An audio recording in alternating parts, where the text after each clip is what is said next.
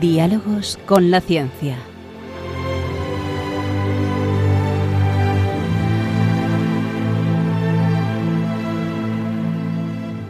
Dirigido por Javier Ángel Ramírez.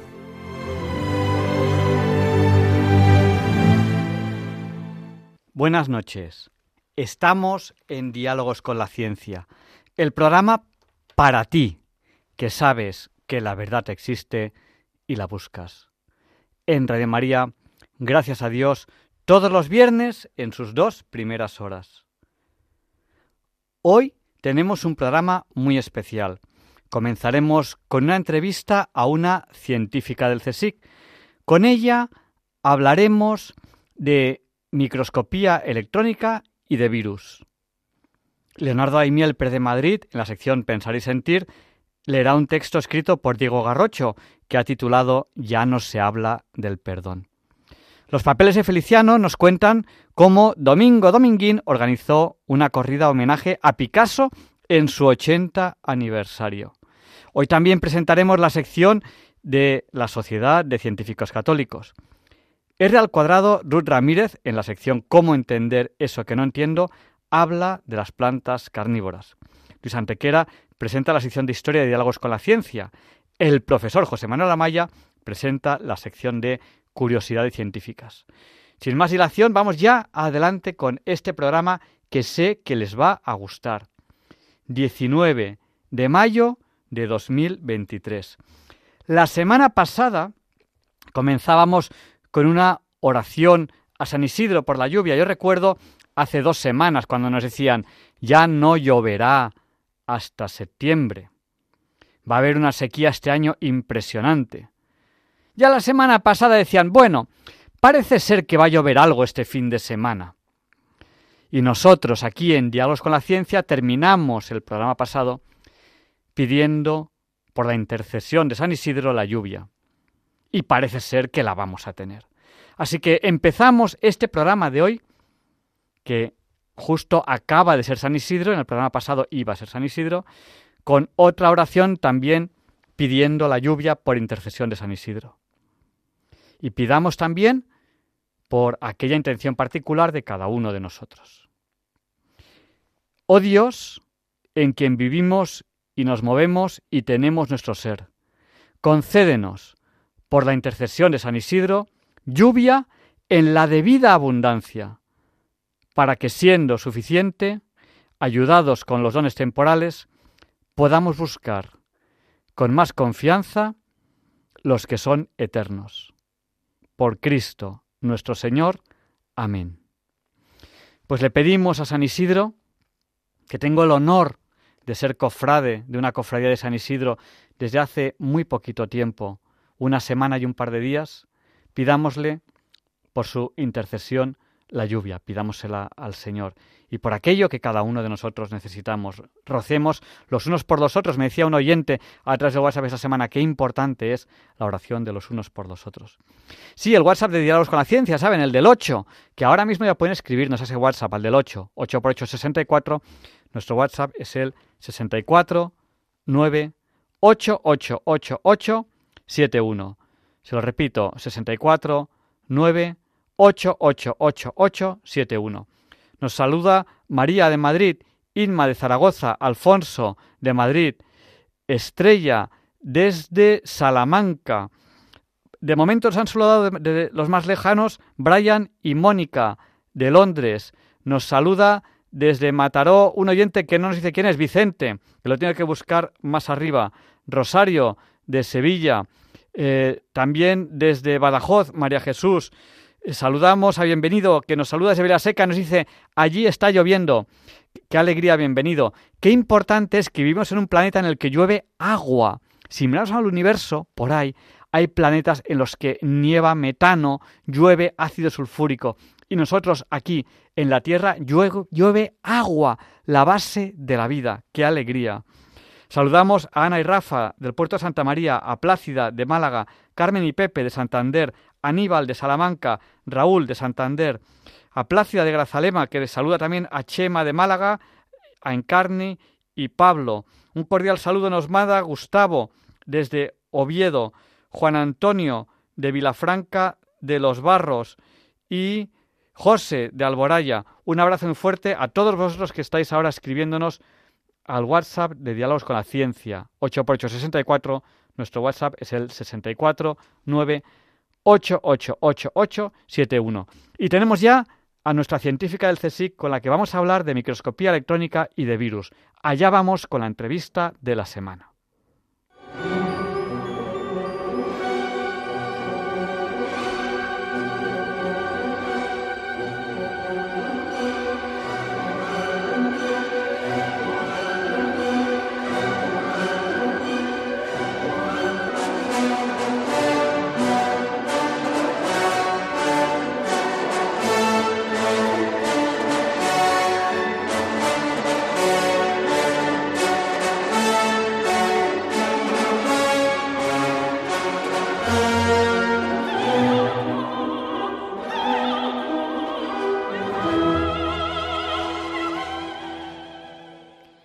Saben ustedes bien que esta es la sintonía con la que presentamos la entrevista de la semana.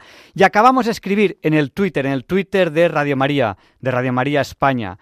Entrevistamos a María José Rodríguez, licenciada en Ciencias Biológicas, especialista en Biología Molecular y Bioquímica, titulado superior en el Centro de Biología Molecular Severo Ochoa, en la Unidad de Microscopía Electrónica del CSIC. Con ella vamos a hablar de virus y microscopía electrónica. Eh, buenas noches, María José. Hola, buenas noches. Muchas gracias por tenerme en vuestro programa. Gracias a ti por participar. Además, eres, eres profesora y sé que te gusta mucho la divulgación científica a muchos niveles y que te preocupa mucho la divulgación científica a los niños, cosa que es muy importante, ¿no? Que también piensen en ciencia. Sí, desde pequeños, pues es cuando empiezan a desarrollar los gustos y pensar de una forma lógica y ver eh, la ciencia, entender el mundo a través de la ciencia, pues es, es muy importante. Te hemos presentado como eh, licenciada en ciencias biológicas, especialista en biología molecular y bioquímica. Eh, además, eres una licenciada joven, no hace mucho que, que te licenciaste y, bueno, y tienes ya una trayectoria muy grande en investigación. Yo he ojeado tu currículum, no me lo he leído entero porque es extenso, es muy, muy extenso. Eh, ¿Cómo te dio por estudiar ciencias biológicas? ¿Qué te atraía de las ciencias biológicas? Bueno, pues a mí eh, siempre me ha traído la, la vida, ¿no? La naturaleza, el mundo que nos rodea, los procesos, los procesos del mundo y los procesos de la vida. Y, y bueno, pues eso fue lo que, lo que me atrajo. Eh, me fascinaba la, la vida, eh, la, la creación en sí misma y me gustaba la forma lógica de, de del trabajo científico y me decidí por la biología porque me apasionaba todo lo que estaba vivo. He apuntado aquí para preguntarte luego la vida y sus procesos que has mencionado tú y quiero luego preguntarte sobre, sobre eso.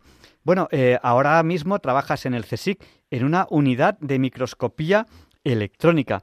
¿Qué es eso de la microscopía electrónica? Eh, nosotros en plan de broma, cuando, cuando estudiábamos, mirábamos así con el ojo y decíamos el tubo de la risa. Eh, ¿Cómo es la microscopía electrónica? ¿Se mira por, por un tubito? ¿Se mira con el ojo? ¿Cómo funciona eso? ¿Y por qué electrónica? ¿Qué quiere decir eso de electrónica?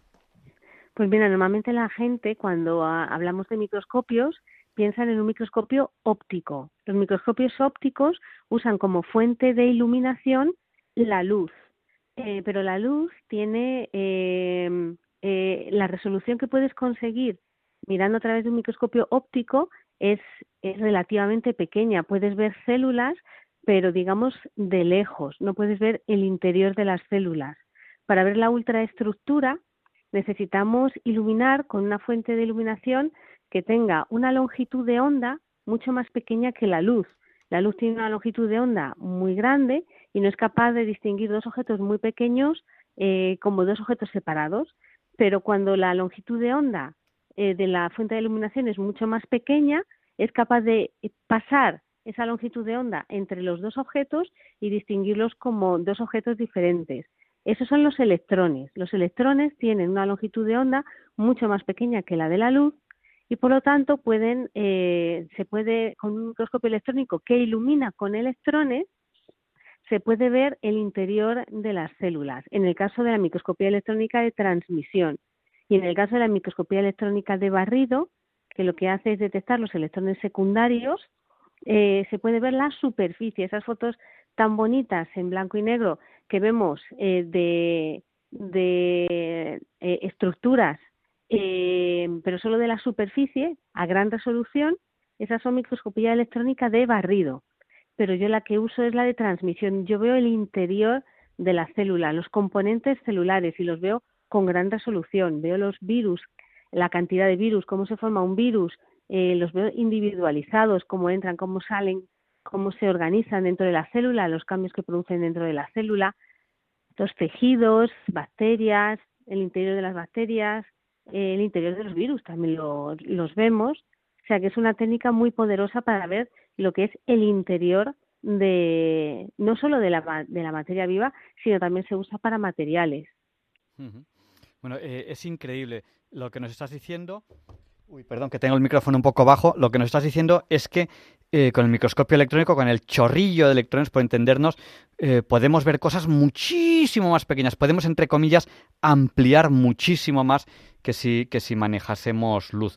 Claro, las lentes no, son de cristal, no son, sino, sino que serán lentes electrónicas, entiendo yo son lentes electromagnéticas. Tú lo que tienes, el, microscopio electrónico es mucho más grande que un microscopio óptico.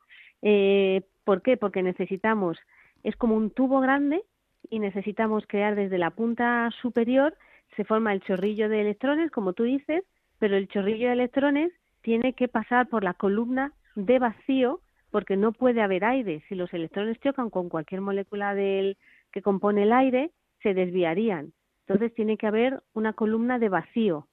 Eh, y en la columna hay puestos unos, eh, unas lentes electromagnéticas que dirigen los electrones hacia la muestra y tienen que atravesar la muestra. Como los electrones son muy, muy pequeños, el poder de, atravesar la muestra, no, no, pueden atravesar muestras muy gruesas.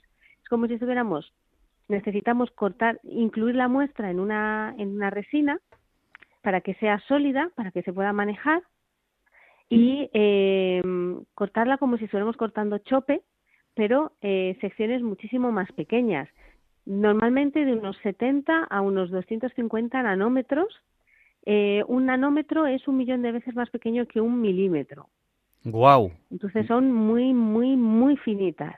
Y de los electrones pueden atravesarlas. También tenemos que eh, añadir unos agentes de tinción para contrastar unas, eh, unas cosas y otras no de forma que los electrones en las cosas contrastadas, que normalmente eh, están, eh, lo que tienen son metales pesados, ¿no? Eh, unimos metales pesados a determinadas estructuras celulares y los electrones chocan contra los metales pesados y no pueden atravesar. Y entonces ahí se ve más oscuro. Cuando atraviesan bien, se ve más claro. Y ese contraste hace que podamos distinguir los, los componentes celulares y, luego se detecta con un detector, se puede ver, antes veíamos, mirábamos a través de un binocular, en una pantalla fosforescente, pero ahora lo que hacemos es mirar a través de, un, de una pantalla de ordenador. Se pueden sacar fotos digitales, es mucho más rápido que antes. Antes lo que teníamos eran, eran fotos que había que revelar, como las fotos de toda la vida de las cámaras de, de fotos, porque se, se imprimían ahí los, los electrones y había que revelarlas. Ahora, eh, desde que yo empecé hasta ahora, pues ha mejorado mucho las técnicas y lo que tenemos son cámaras digitales que son muchísimo más rápidas. Claro. Mucho más cómodas. Yo cuando hago fotos a alguien con el móvil en plan de broma siempre digo, venga, ya no más que se acaba el carrete. sí, efectivamente, sí, sí, sí. Bueno, Entonces, antes... Sí, perdón, perdón, que, que te, he cortado. Dinos, dinos. Bueno, pues las técnicas eh, han mejorado mucho en poco tiempo la verdad. Y entonces ahora se pueden hacer eh, muchas más cosas, se puede hacer criomicroscopía, que es que tú tienes eh, la estructura eh, de la forma más nativa posible porque la tienes vitrificada, que no es una congelación, pero para que la gente lo entienda es parecido a, a congelar, más o menos, pero en realidad es vitrificar. Y, la estructura eh, celular, la estructura de las proteínas, la estructura de los virus es, es mucho más nativa, no se forman artefactos y no tienes por qué incluir en una resina. Y luego tenemos microscopios que cuanto más acelerado eh, el, sea el voltaje, o sea, cuanto más grande sea el voltaje, más se aceleran los electrones y más capacidad de penetrabilidad tienen. Y ahora tenemos electrones, eh, microscopios de hasta 300 kilovoltios. Y bueno, ah, esos son más caros. y nos dices que se, que se ven los virus, se ve cómo entran las células, se ve lo que hacen. Eh, bueno, eh, ¿habéis visto el virus del COVID? ¿Cómo es? ¿Es, ¿Es como nos lo pintan en la tele, una bolita así con pinchitos?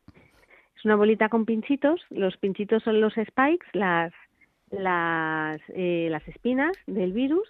Y sí, ese, es, es así. Los virus se pueden ver con mucha resolución en, en, la, en los microscopios electrónicos y se ven perfectamente. Se ve también el interior. Eh, así que podemos ver eh, el, el material genético del virus. También se puede ver si el virus está lleno, si está vacío, eh, cómo se forma, las estructuras que forma, o sea que se ven perfectamente. Cuando la gente dice que el virus del COVID no existe, pues le invito a que venga al laboratorio y vea la cantidad de virus que se pueden formar dentro de una sola célula. Pues se ven perfectamente y se pueden contar. Bueno, pues eso, eso es importante. Eh, bueno, nos dices que, que desde, desde joven eh, o desde más joven, porque sigue siendo joven, eh, pues te ha interesado la vida y sus procesos. Eh, es un misterio, ¿no? Porque y, yo que soy un poco más, yo también soy de ciencias, pero soy un poco más ingeniero, pues nosotros estudiamos en ingeniería la termodinámica, que el universo tiende, tiende al desorden, tiende a aumentar lo que se llama la entropía, la entropía del desorden. Sin embargo, la vida es todo lo contrario, es todo orden. O sea, cuando ahí miráis, las cosas están ordenadas. Mm, ¿Qué explicación tiene esto? ¿Cómo es que de repente se forma de algo que tiende cada vez más al desorden, se forma algo tan tremendamente ordenado y tan complejo, ¿no? Como, no sé, cualquier órgano nuestro, que mm, todo está en su sitio. Pues mira, una, una célula es como un pequeño universo en sí misma, porque tiene mucha cantidad de materia mucha cantidad de proteínas, eh, cada una haciendo su función, mucha cantidad de otras estructuras, cada una haciendo su función, perfectamente ordenadas. Es una célula. Luego, eh, un conjunto de células se organiza para formar eh, un tejido, los tejidos se organizan para formar órganos, los órganos se organizan para formar sistemas en los animales más, más complejos, los seres vivos más complejos, también en las plantas. Eh, el nivel de complejidad aumenta a medida que aumenta la complejidad, o sea, la, complejidad del, ser vivo. Y efectivamente la, la, la vida tiende al orden, pero para tener un orden necesitas meterle energía a ese orden, porque si no enseguida se desordena.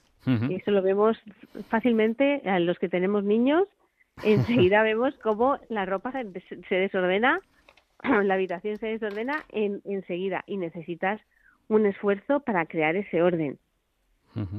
Entonces, pues la vida es un misterio y no sabemos exactamente cómo surgió. bueno, y no, y no solo cómo, cómo surgió, que ya, ya de por sí es un misterio, sino pues desde esa, esa primera eh, célula viva, que no sé, digo yo, no lo sé, sería algo parecido a una bacteria, pues ahora llegamos pues a nuestros oyentes que están ahí, eh, a ti que estás ahí, a yo que estoy aquí, somos suficientemente complejos como para darnos cuenta de nuestra existencia, nos damos cuenta de que existimos, eh, para comunicarnos entre nosotros, ser capaces de eh, crear herramientas complejas, muy complejas, como es la radio, como es Internet, como hemos llegado pues a la luna, hemos hecho unas cosas ¿Qué explicación tiene, esto? Pues mira, ahí yo voy a, en un programa de radio es, es difícil explicar todas las implicaciones, ¿no? Eh, pero yo eh, voy a recomendar un libro que se llama ¿Cómo habla Dios? de un científico que fue el director del proyecto Genoma Humano, eh, el americano llamado Francis S. Collins, que es también creyente y católico, y eh, lo explica muy bien en este libro, va dando pasitos eh, y la verdad es que es muy informativo y explica muy bien. Entonces él habla de, de dos lenguajes de Dios, ¿no? Principales, que son las matemáticas y en el caso de la biología, el ADN, porque el ADN es una molécula muy peculiar, una molécula que contiene información, una información que se codifica con cuatro letras simplemente y con esas cuatro letras tenemos miles y miles y miles de proteínas y de información que no es proteínas también y además se puede replicar a sí misma y tiene la capacidad de evolucionar no por sí misma, sino porque las eh, moléculas que la replican, las polimerasas, se confunden y producen errores. Eso da la capacidad de, evolución. Habla de la evolución también en este libro. Entonces, eh, la evolución es, es algo que está claro. O sea, eh, los seres vivos hemos evolucionado desde unos seres vivos menos complejos a unos seres vivos más complejos, pero no se sabe exactamente cómo se ha producido esa, esa, se saben algunos mecanismos, ¿no? Pero hay cosas que son más difíciles de entender, como por ejemplo que una evolución de una bacteria, que es un ser vivo mucho más simple, podríamos entenderla, podríamos eh, de forma instintiva podríamos entenderla mejor porque se pueden producir errores que puedan generar nuevas proteínas, nuevas funcionalidades que pueden entrar dentro de ese sistema de la bacteria, porque es un sistema relativamente simple. Pero en un sistema altamente, altamente complejo, como es eh, pues seres vivos ya eucariotas con núcleo verdadero, ya, ya complejos, eh, animales y plantas, en los que cualquier cualquier entrada diferente, cualquier cambio en, en, el sistema puede afectar a muchos niveles, porque recordemos que cambios, por ejemplo, que podemos pensar, pues si tenemos más cantidad de proteínas, pues mejor, ¿no? Hará más, más eficazmente su función. Imaginemos lo, la trisomía del 21, los niños con síndrome o las personas con síndrome de Down tienen tres cromosomas 21 y eso no es bueno. O, por ejemplo, cuando una proteína se genera eh, en un marco temporal diferente al, que debería generarse, también es un problema, también genera, también genera problemas. Eh, incluso dentro del mismo día, porque tenemos un ritmo circadiano, y si ese ritmo no se respeta, también genera problemas. Entonces, el nivel de orden y de armonía que hay dentro de los seres vivos más complejos implica que la evolución es mucho más complicada. O sea, meter un cambio diferente que además sea, que además sea un cambio beneficioso en ese momento, porque la evolución son cambios al azar, se produce por cambios al azar que generan una ventaja evolutiva en un momento determinado. Eh, entonces, que se produzca todo eso en un ser vivo eh, y que no y que no descompense todo lo que ya está armónicamente ordenado es eh, exponencialmente más difícil que en una bacteria. En una bacteria se pueden generar mutaciones. De hecho, se, eso se hace en el laboratorio. Tú puedes buscar bacterias resistentes a un antibiótico X, forzando el que las bacterias eh, tengan que sobrevivir a un ambiente con ese antibiótico. Y siempre aparece alguna colonia que termina siendo resistente a ese antibiótico. Pero son relativamente sencillas las, las bacterias si, si lo intentamos con un organismo mucho más complejo, es mucho más difícil que se genere esa evolución. Por lo tanto, la, evolución es un misterio también. conocemos algunos mecanismos evolutivos que sin, sin duda, eh, indudablemente existen y se producen, pero no explican eh, el nivel de evolución al que hemos llegado, por ejemplo, los seres humanos, el nivel de conciencia el nivel de, de capacidades que no tienen otros seres vivos, como por ejemplo la capacidad de hablar que es eh, de comunicarnos, que es una capacidad sorprendente, si lo pensamos un poco.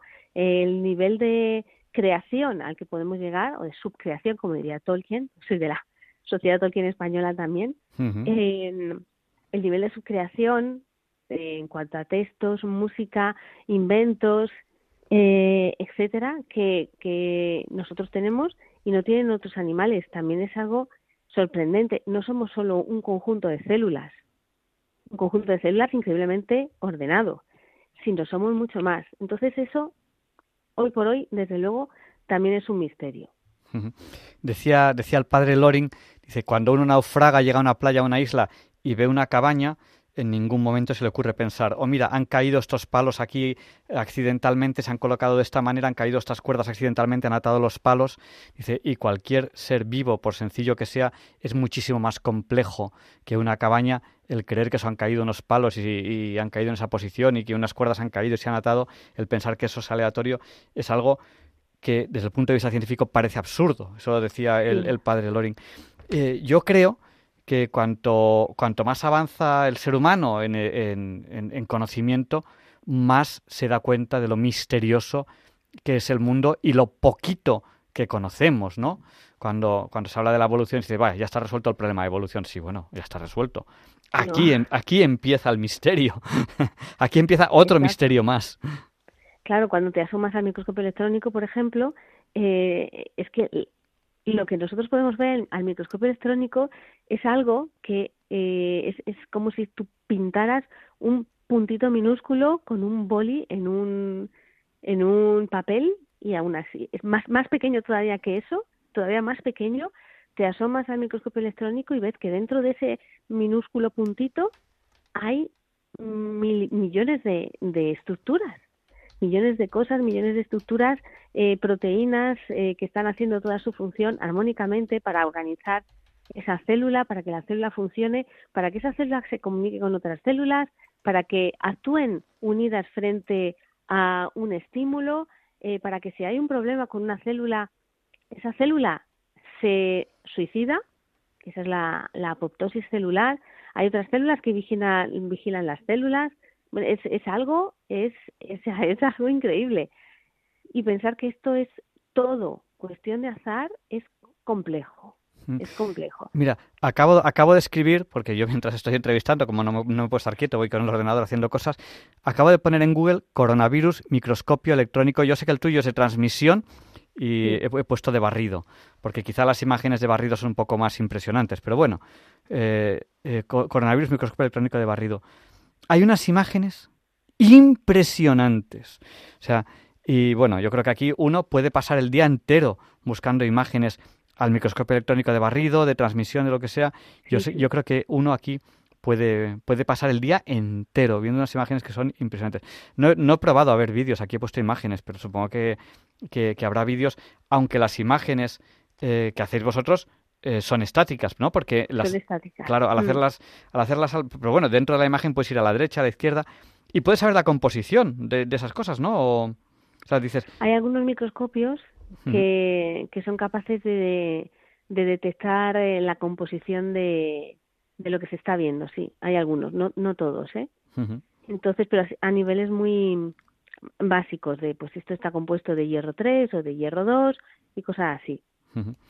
Yo, yo, trabajo con un pelín de ventaja porque cuando estaba en la cátedra UNESCO del Patrimonio, pues tomábamos muestras de piedras, íbamos al microscopio electrónico y ampliábamos una barbaridad, veíamos pequeños granitos de sal que rompen la piedra, veíamos su composición, bueno, unas cosas absolutamente impresionantes.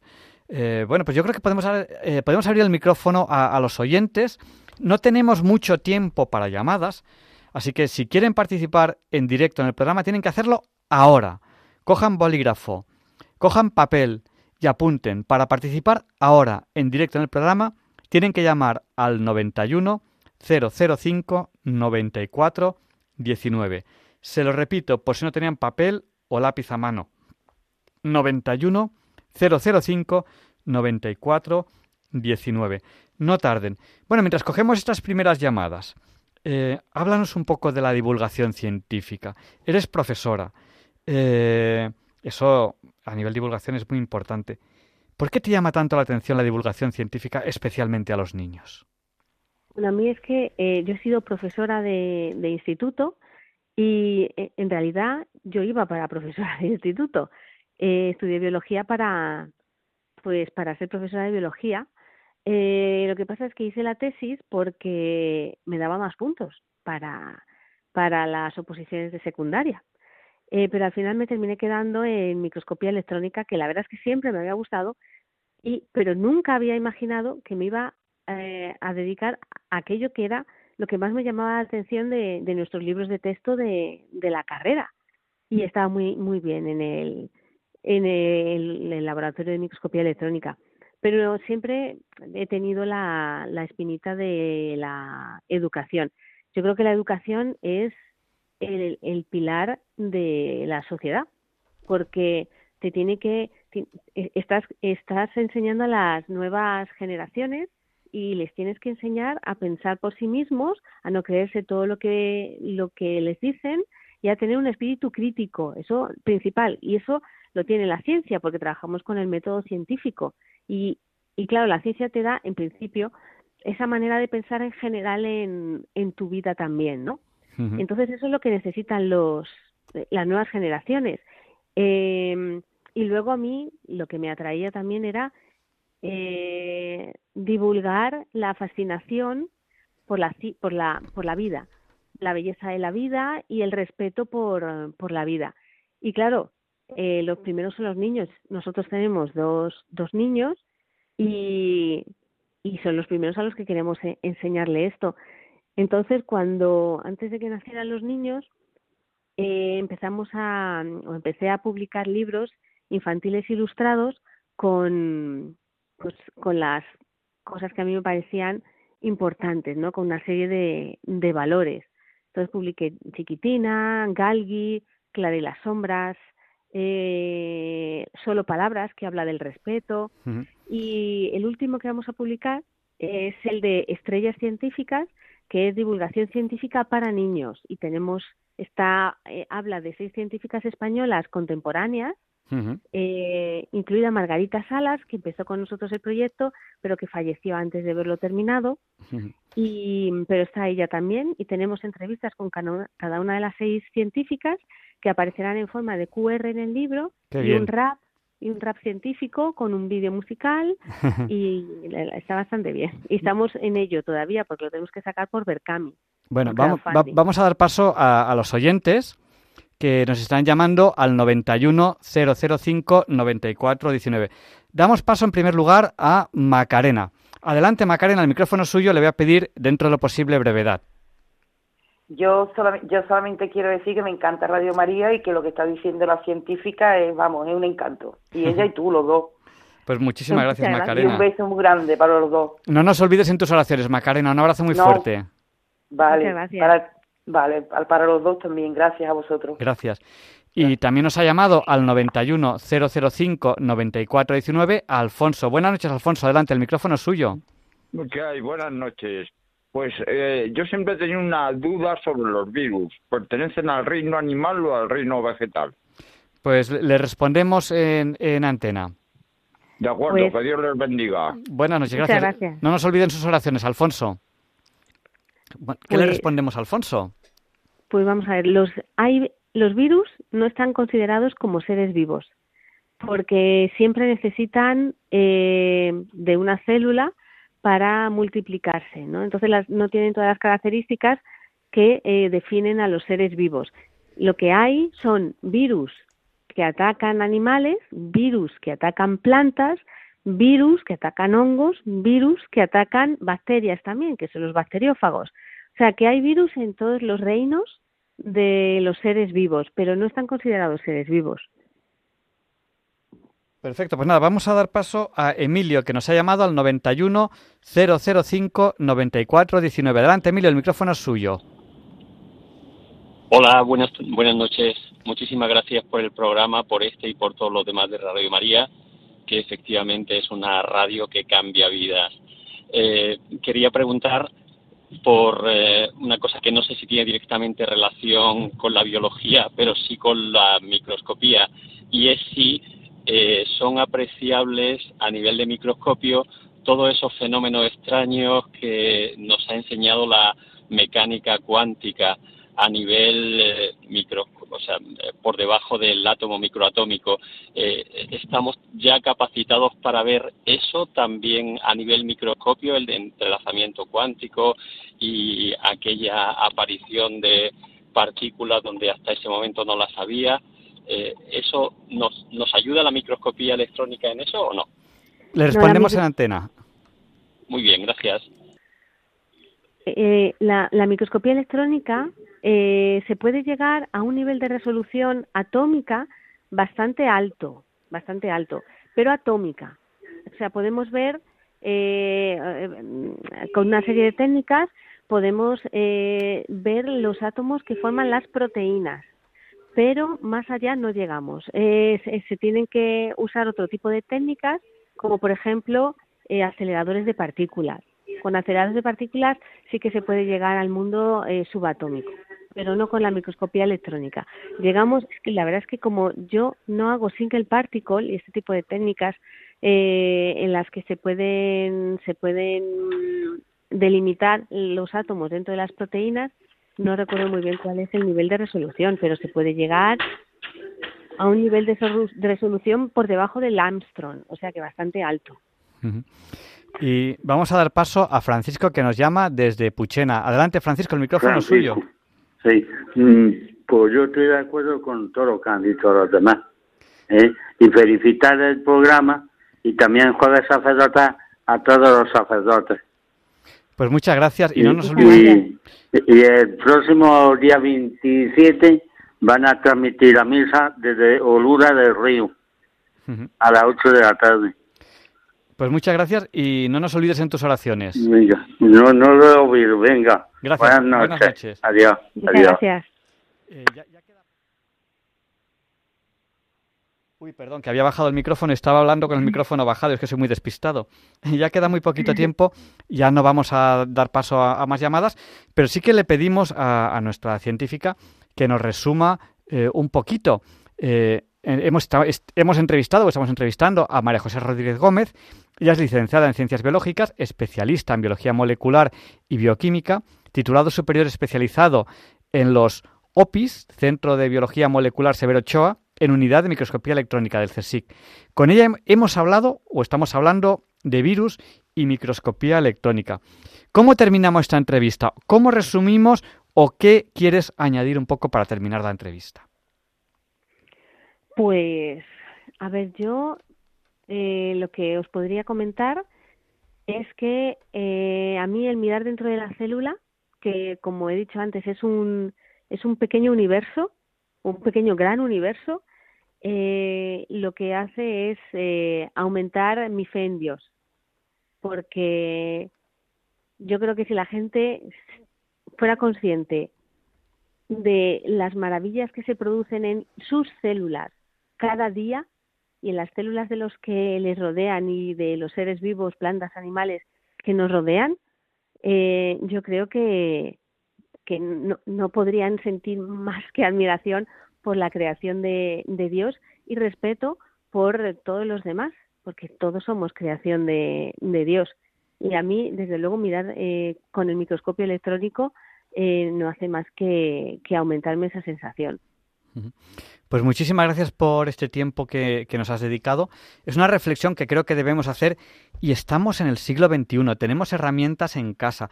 Podemos entrar en Internet, podemos buscar imágenes de microscopía electrónica, podemos buscar muchísima información de, ciencia.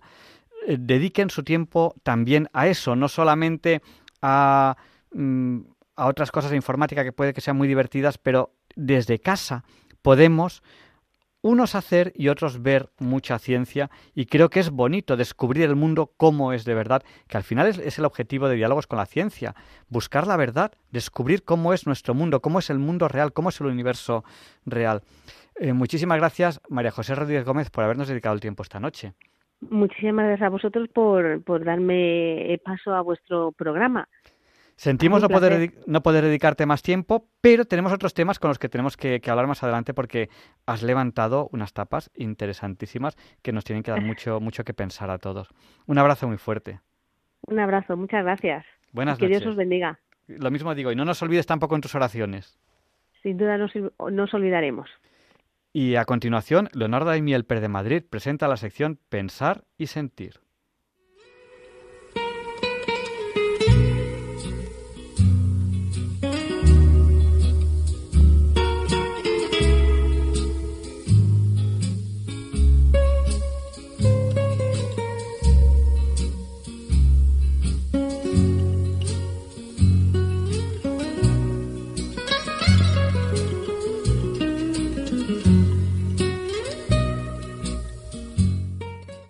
Buenas noches, queridos oyentes de Radio María.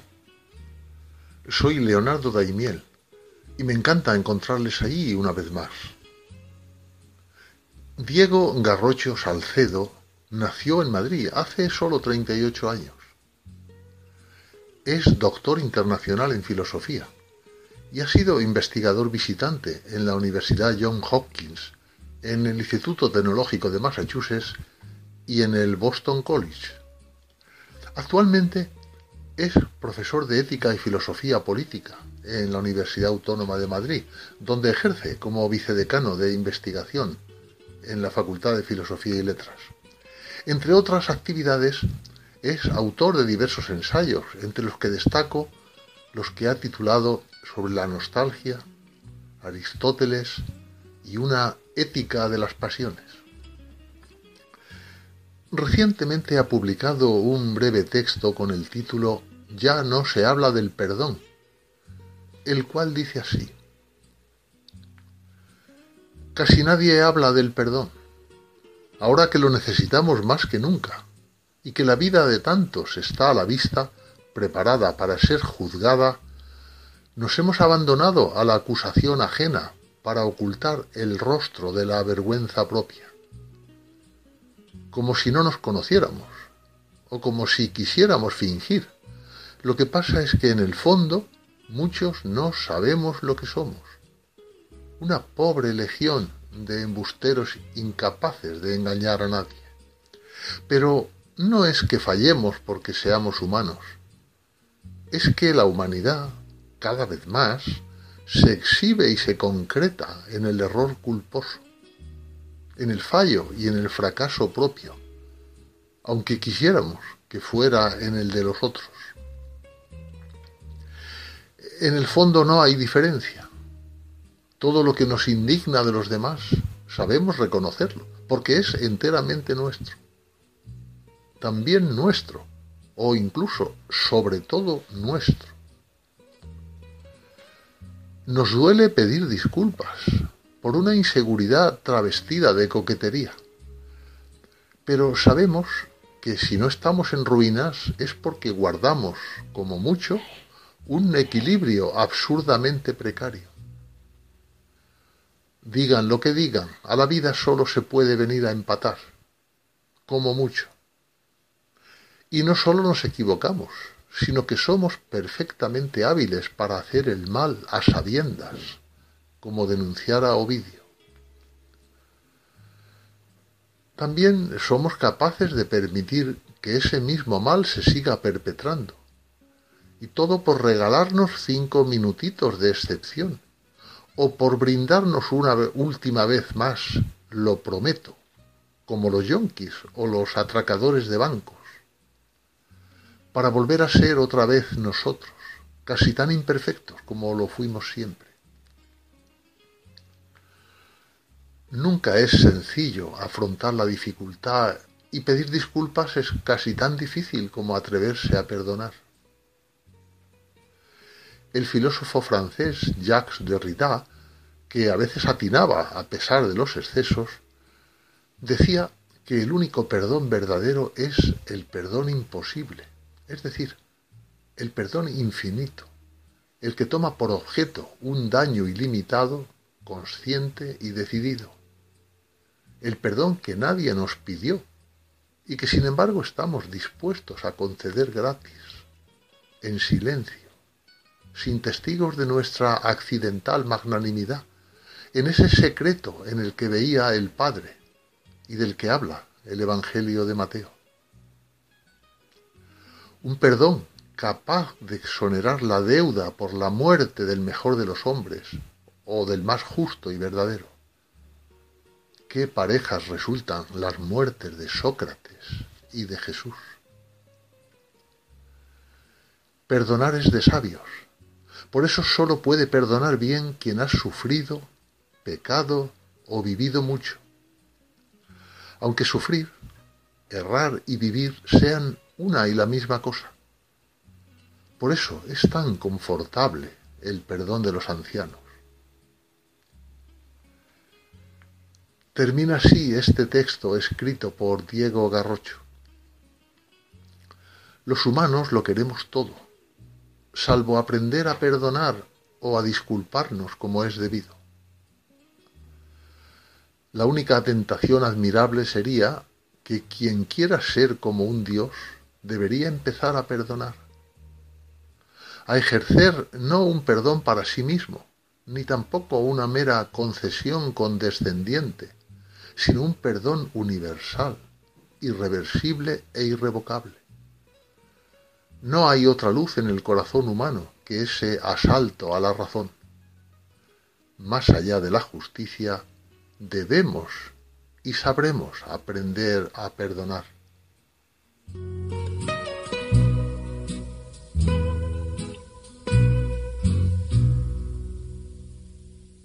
Muchas gracias, Leonardo Daimiel Pérez de Madrid, por habernos ayudado hoy a pensar y sentir.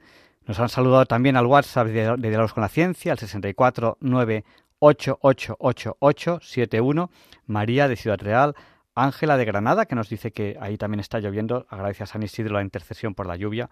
Le pedimos a San Isidro que interceda por nosotros para que llueva en España, para que nos ayude a combatir esta sequía. España es tierra árida, lo ha sido siempre. Eh, los historiadores romanos ya lo decían, España tierra árida. Tenemos que hacer ingeniería y pedir por la lluvia, porque si no, pues, pues eh, será seca siempre, ¿no?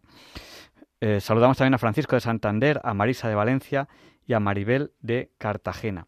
Y a continuación, la sección de la Sociedad de Científicos Católicos disfruten de ella. Y después vendrán los papeles de Feliciano y la sección de R cuadrado, Ruth Ramírez, que les va a encantar.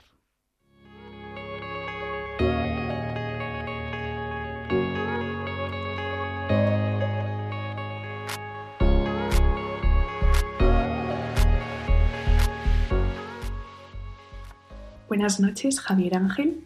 Buenas noches, oyentes de Diálogos con la Ciencia. Soy Mercedes Valerio Galán, soy doctora en Ecología Vegetal y miembro de la Sociedad de Científicos Católicos de España. Hoy me gustaría hablar de ciencia desde una perspectiva no muy frecuente, que es la ciencia como camino hacia Dios. Es decir, cómo la naturaleza, la creación, puede hablarnos de Dios, ayudarnos a conocerle e incluso hacer oración. Y para ello voy a utilizar un ejemplo muy concreto basado en mi propia experiencia. Personalmente, la experiencia más fuerte que he tenido hasta ahora de cómo la creación puede hablarnos de Dios y ayudarnos a conocerle ha sido con una lombriz. ¿Una lombriz? Os preguntaréis. Pues sí, una lombriz.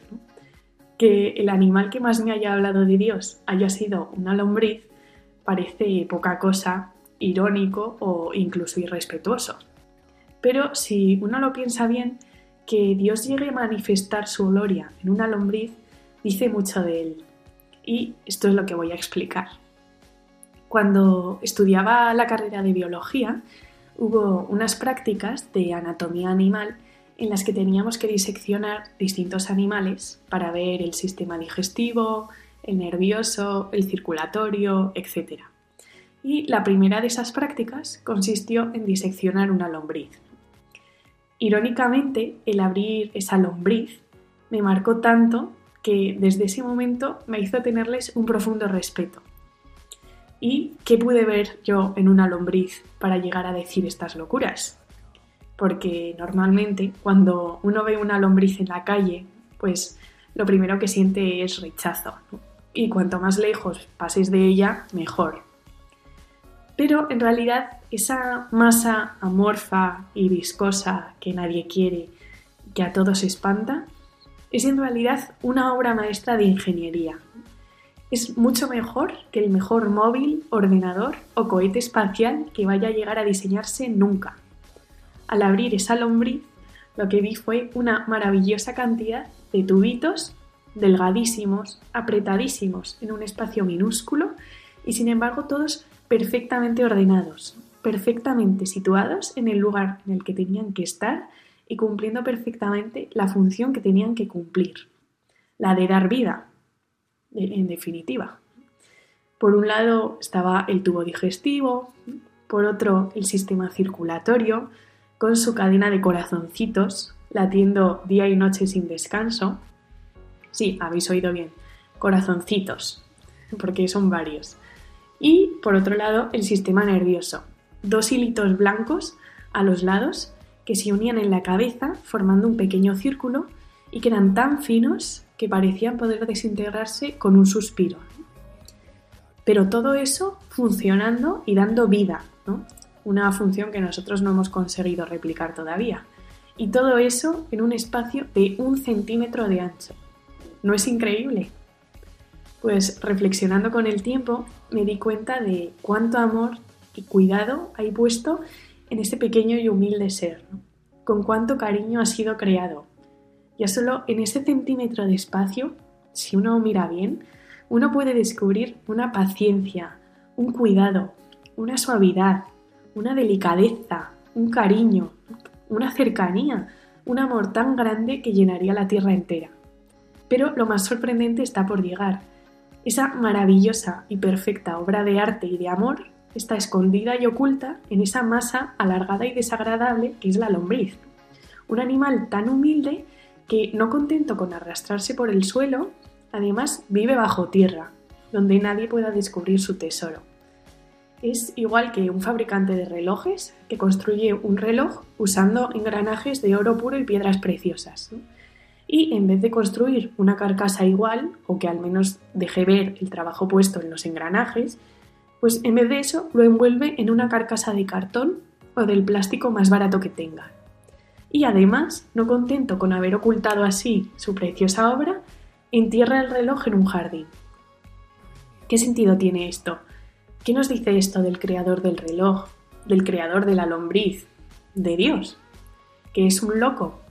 Pues sí, un Dios loco de amor, un Dios que tiene tanto amor para dar que en la más pequeña de sus criaturas ya lo ha dado todo. Pero además es un Dios humilde y sencillo, que no crea una obra de arte para darla a conocer y que todos le alaben por ella, sino que la crea para que sea una obra de arte en sí y la esconde en una envoltura de pobreza. Esa lombriz no vale por lo que otros vean en ella, que no ven nada, ni siquiera por la función que cumpla en la Tierra, aunque la cumple y muy importante.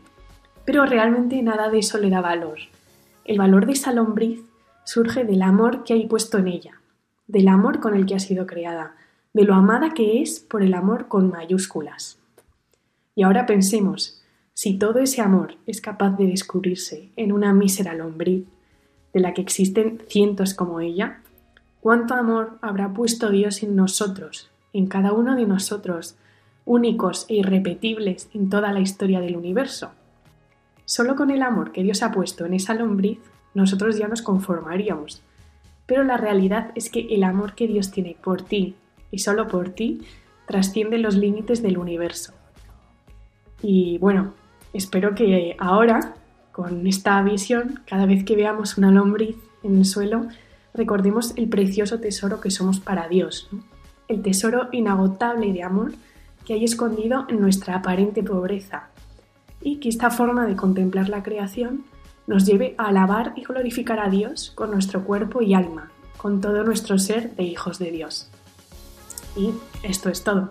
Espero que os haya gustado y buenas noches.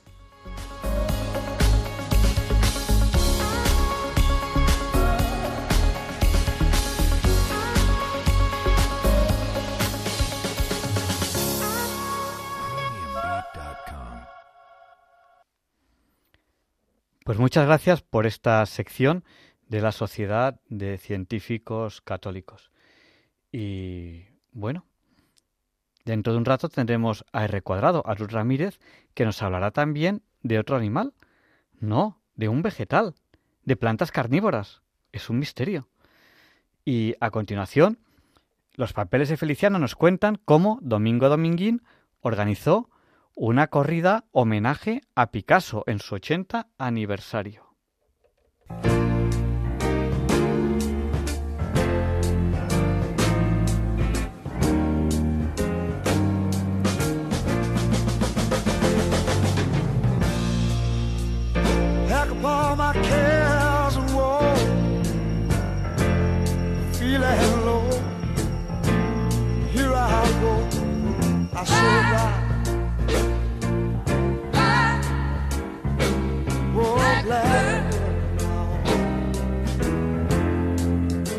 ¿Qué tal, Javier Ángel? Creo que ya hemos hablado alguna vez de Domingo Dominguín, el cerebro de la dinastía torera de los dominguines, familia que tuvo gran preponderancia en España desde la posguerra hasta la transición, tanto en el mundo del toro como en el de la cultura y la política. Y también me contaste, Feliciano, que Domingo era el mayor de los tres hermanos, colaboró con el Partido Comunista, mientras que su hermano, Luis Miguel, era amigo de Franco. Sí, sí, sí. Luis Miguel Dominguín, que ha pasado la historia hoy en día como el padre de Miguelito Bosé, pertenecía al grupito de amigos de Montería de Franco y en las cacerías el generalísimo siempre le hacía una parte para que le contara el último chiste de Franco.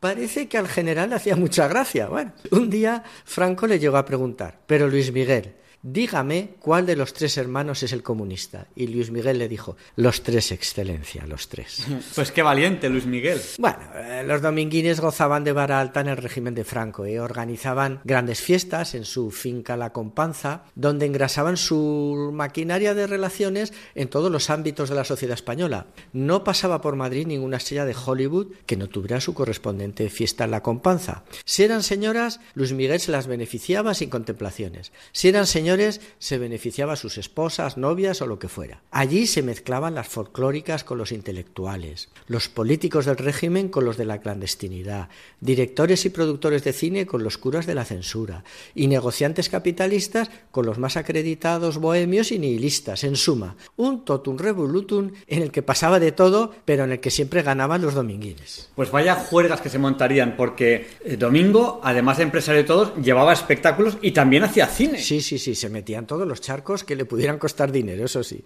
Incluso tuvo una editorial. Fundó una productora de cine, Uninci, con los nuevos cineastas de la época, Bardén, Paco Raval, Fernando Rey, Querejeta, Saura, para hacer cine antifranquista dentro del franquismo, sin que se notara demasiado. Le costó muchos millones y ya se arruinó definitivamente con la película de Luis Buñuel y mi tío Julio Alejandro, Viridiana. Oye, y Domingo fue amigo de Picasso. No, no, amigo de Picasso no, lo conocía, claro, y lo trataba, y lo trató bastante, siempre a través de su hermano, de Luis Miguel y de Lucía Bosé. Pero nunca quiso intimar con el pintor. Decía que Picasso era tan mala persona que tenía la nevera cerrada con un candado y que su esposa Jacqueline le tenía que pedir la llave delante de todos los invitados cada vez que se necesitaba algo en la cocina. No obstante, a petición de Luis Miguel, organizó la famosa corrida de toros para el 80 cumpleaños del pintor, que Picasso bautizó con cierto humor como la del centenario. Montó una plaza portátil en Francia y torearon Domingo Ortega y Luis Miguel. Picasso fue el presidente de la corrida y, por cierto, no indultó a ningún toro. ¿eh? Allí pasó algo raro con Alberti, pero nunca ha sabido el qué exactamente. Mira, Dominguito Hijo cuenta en su libro Dominguines contra Dominguines que su padre ayudaba a los exiliados enviándoles mucho dinero, pero que el más pesado de todos era Alberti, que les daba constantemente la tabarra, hasta el punto que se empeñó en diseñar el estrafalario traje de luces de color rosa que Luis Miguel vistió en su vuelta a los ruedos. Luis Miguel tenía unas piernas muy largas y cuando se ponía el traje de Alberti, su familia le llamaba la Pantera Rosa.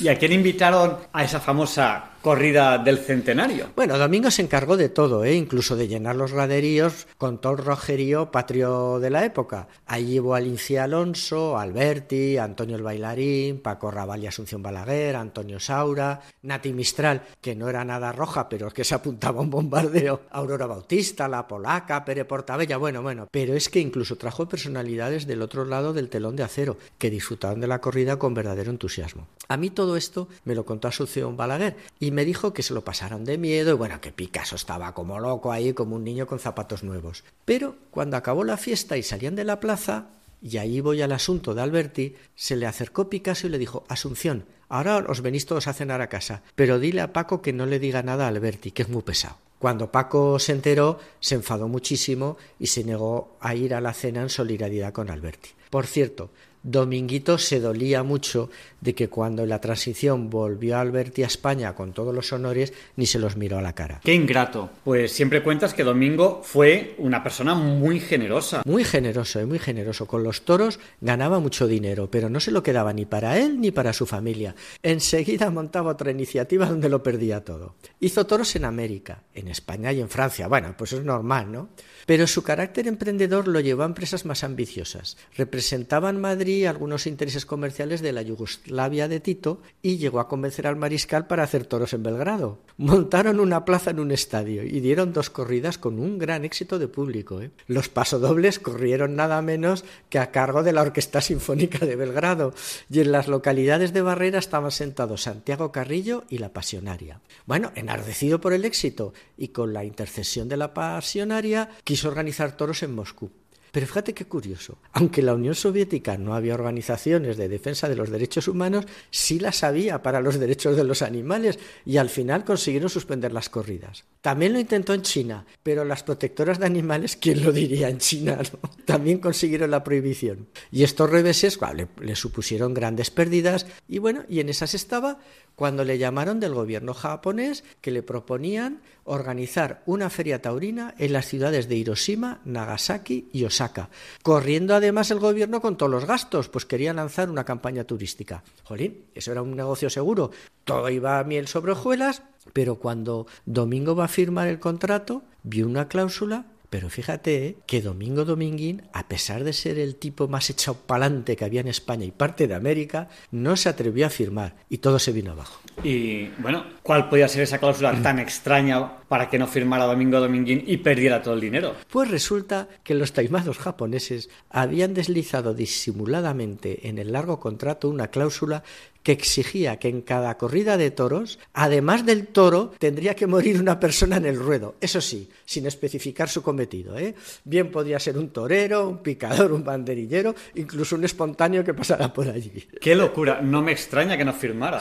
bueno, pues después de todos estos avatares, Domingo ya desesperado, arruinado, desencantado de todo, de la política y de los gorrones que le rodeaban siempre, abandonó a su familia y se fue a Ecuador.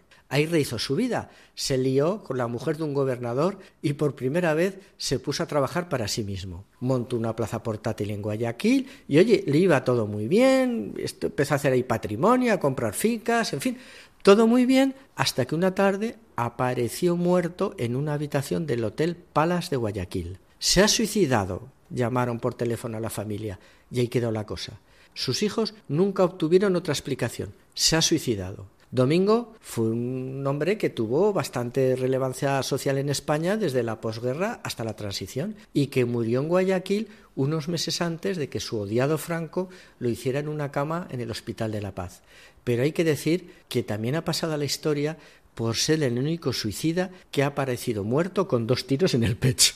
En este caso sí que es muy pertinente decir que eso deje en figura hasta la sepultura. Pues sí, pues mira, su yerno Curro Vázquez, una vez que fue a torear a Ecuador, fue a visitar la tumba de su suegro y se encontró ahí unas personas muy humildes, muy humildes, que estaban limpiando la sepultura de, Domingo. Entonces, claro, bueno, Curro, así como buen torero, ¿no? Les soltó ahí una propina y no se la aceptaron. Y le dijeron, es que este señor nos ha tratado siempre tan bien que siempre nos vamos a encargar de cuidar su sepultura. Interesante y curioso, sí, pues sí. Cuídate, Javier Ángel, que tú eres necesario mientras que nosotros somos contingentes.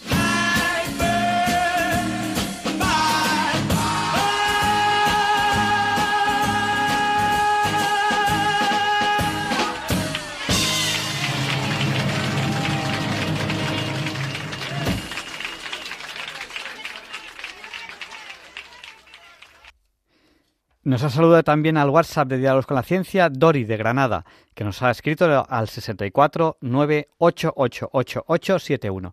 Y a continuación, R cuadrado, Ruth Ramírez, en la sección Cómo entender eso que no entiendo, habla de las plantas carnívoras.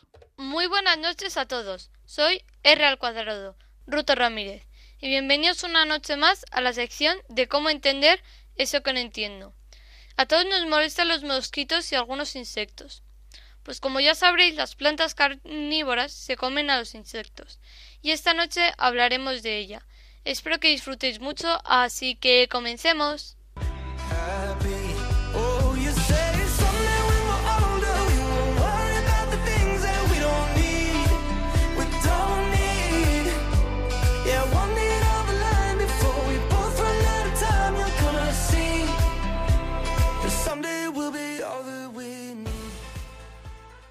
Para el científico Darwin, estas plantas tenían muchas curiosidades. Este tipo de plantas suelen crecer en dos tipos de espacios geográficos distintos. Estas son las zonas pantanosas y otras, pero también en las zonas desérticas. Aunque parezcan sitios completamente distintos, también tienen cosas en común, como que no tienen los suficientes recursos alimentarios para las plantas. Por eso obtienen los nutrientes minerales que necesitan para desarrollarse de los insectos. ¿Por qué razón se llaman plantas carnívoras si comen insectos? Pues esto no es un error, ya que hay algunas plantas que llegan a medir más de dos metros y en su dieta incluyen algunas ratas, ratones y a veces también reptiles de pequeño tamaño. Como he dicho antes, Charles Darwin le encantan estas plantas carnívoras y en 1860 dijo Me importa más esa planta que el origen de cualquier otra especie en el mundo. Investigando con estas plantas, Charles le dio de comer insectos, carne, piedras, agua, leche y orina. Con esto descubrió que con los insectos, la carne o la orina, sus tentáculos se doblaban, cosa que con la piedra y el agua no sucedía. Esto es solo esto solo ocurría cuando contenían nitrógeno en su composición. Después de sus experimentos, publicó sus conclusiones en un tratado titulado Plantas insectívoras, donde redactó sus investigaciones y experimentos. Se puede decir que hay 700 especies de plantas carnívoras, y de estas hay 12 géneros. Algunas de estas son pelos pegajosos, que son las droseras, trompas, que son las sarracenia, jarras con tapas, que son las nefentes, y las vejigas succionadoras, que son las utricularias. Sabemos que Darwin cultivó y estudió a la Venus atrapamoscas, también llamada Dionaea mustipula. Los insectos caían en estas plantas debido a que tienen un jugoso néctar. Así los insectos se posaban en la hoja para beber y ésta tenía unos sensores y estos hacen que se cierren unas púas que hace como barrotes para que el insecto no se salga. Parientes de la planta Venus atrapamoscas son las utricularias. Estas viven en ambientes acuáticos y también se alimentan de insectos. Pero estas no esperan a, a su presa que se pose, sino que simplemente cuando sienten el mínimo roce empiezan a succionar, de manera que podemos decir que es como un aspirador letal. Una de las plantas carnívoras más conocidas son las nefentes. Estas tienen unas hojas de zarcillos modificados en los que cuelga una estructura en forma de vaso o jarra que es lo que utilizan para capturar a sus presas. Estas plantas pertenecen a la familia Nefentes, raja, que puede alcanzar los 40 centímetros de altura y viven en algunas zonas, en algunas zonas como Malasia, y es capaz de alimentarse de algunos mamíferos salvajes, eso sí, pequeños. Bueno, pues eso ha sido todo. Espero que os haya gustado y hayáis aprendido algo nuevo. Gracias y hasta la próxima.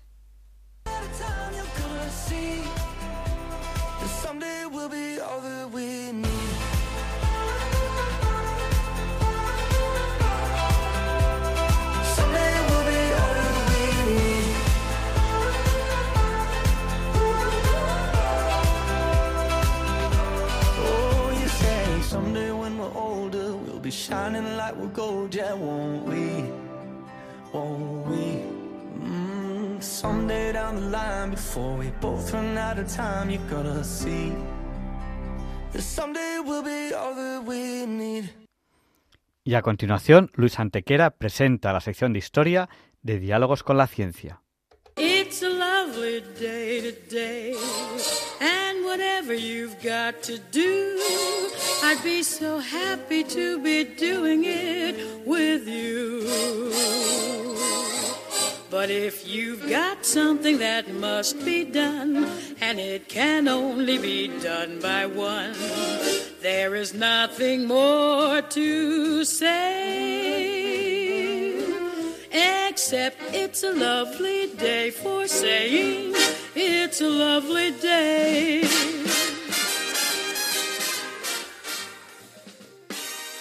No, Javier Ángel, no dilectos compañeros de diálogos con la ciencia, no, queridísimos oyentes de Radio María. Claro que no es un día cualquiera, ningún día es un día cualquiera. Y este 19 de mayo, que nos disponemos a comenzar ahora mismo, tampoco, porque en fecha tal, pero del año 715, es elegido Gregorio, hijo de Marcelo, probablemente perteneciente a la familia Savelli, más conocido como Gregorio II, octogésimo noveno papa de la Iglesia Católica, que lo es 16 años, tenido como el gran papa del siglo VIII, santo de la Iglesia.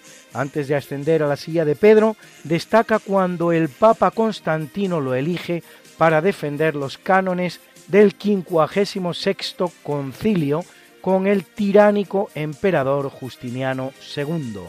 Una vez papa, restaura el monasterio de Monte Cassino, que será destruido por los aliados anglosajones durante la Segunda Guerra Mundial y repone también las murallas de Roma ante el creciente peligro sarraceno. Durante su papado, el rey Ain de los anglosajones funda en Roma la llamada Schola Anglorum, Escuela de los Anglos para auxilio de los peregrinos ingleses, un pueblo que había sido evangelizado apenas un siglo antes en tiempos de Gregorio I el Grande. Envía a San Corviniano y a San Bonifacio a predicar a los germanos, labor en la que también se implica el emperador Carlomagno, que por cierto lo hará con brutales modales, pasando a cuchillo a muchos de los que se negaban a abrazar el cristianismo. Se enfrenta a la iconoclastia del emperador de Bizancio León II Isaurico y en el concilio de Roma del año 727 proclama la doctrina romana sobre el culto a las imágenes. Lucha también contra la dependencia de Roma frente al imperio.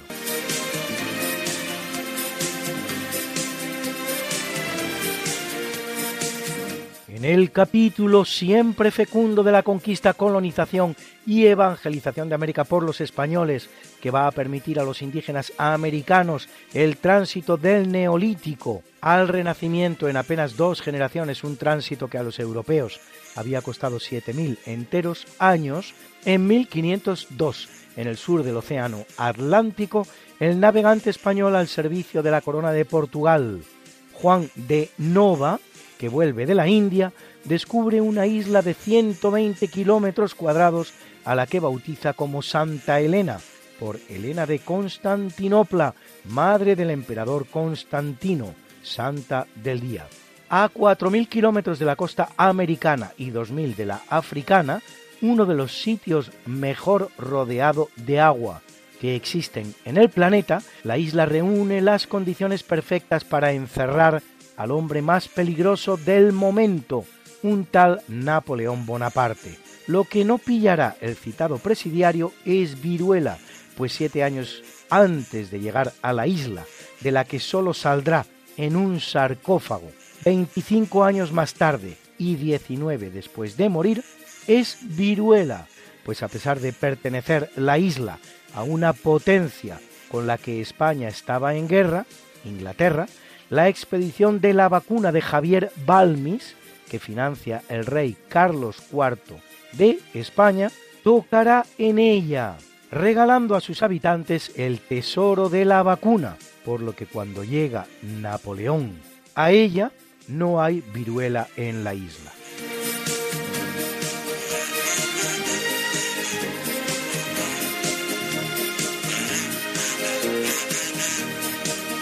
En 1643, 23 años después de la llegada del Mayflower con los llamados padres peregrinos ingleses, los Pilgrim Fathers, y con apenas unos miles de habitantes, las pequeñas colonias de Massachusetts, Connecticut, Plymouth y New Haven crean la alianza conocida como The United Colonies of New England, Colonias Unidas de Nueva Inglaterra, o también The New England Confederation, sobre la costa atlántica de América del Norte, en la punta nordeste de los actuales Estados Unidos.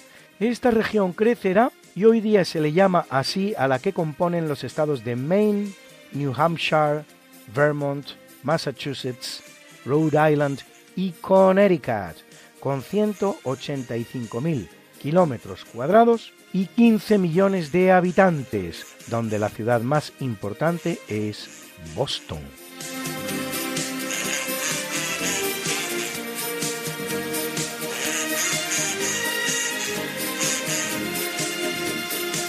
En 1804, con la finalidad de recompensar los servicios tanto civiles como militares prestados a Francia por ciudadanos franceses o extranjeros, el emperador Napoleón Bonaparte instituye la Orden Francesa de la Legión de Honor.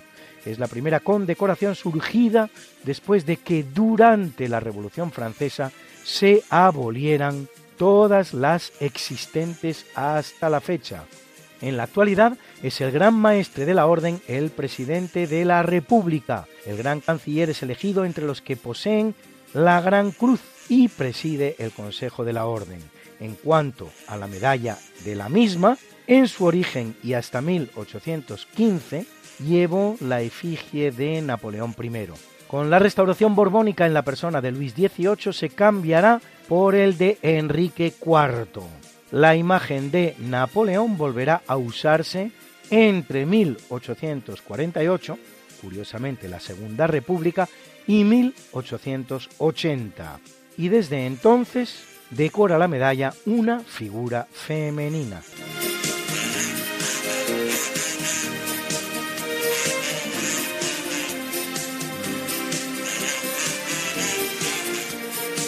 En 1837 Juan Manuel de Rosas, gobernador de Buenos Aires y encargado de las relaciones exteriores de la Confederación Argentina, declara la guerra a la efímera Confederación Peruano-Boliviana, en la que gobierna Andrés de Santa Cruz a título de protector supremo. Este tipo de rimbombantes nombres se daban los tiranuelos de las nacientes repúblicas americanas a causa de la llamada cuestión de Tarija, un pequeño territorio al sur de Bolivia. Aunque la guerra termina dos años después, en 1839, con la derrota argentina, el derrocamiento de Santa Cruz justo a continuación permitirá que la Argentina consiga la mayoría de sus reivindicaciones, que afectan a las provincias de Salta y Jujuy, actualmente argentinas, pero no Tarija, actualmente boliviana.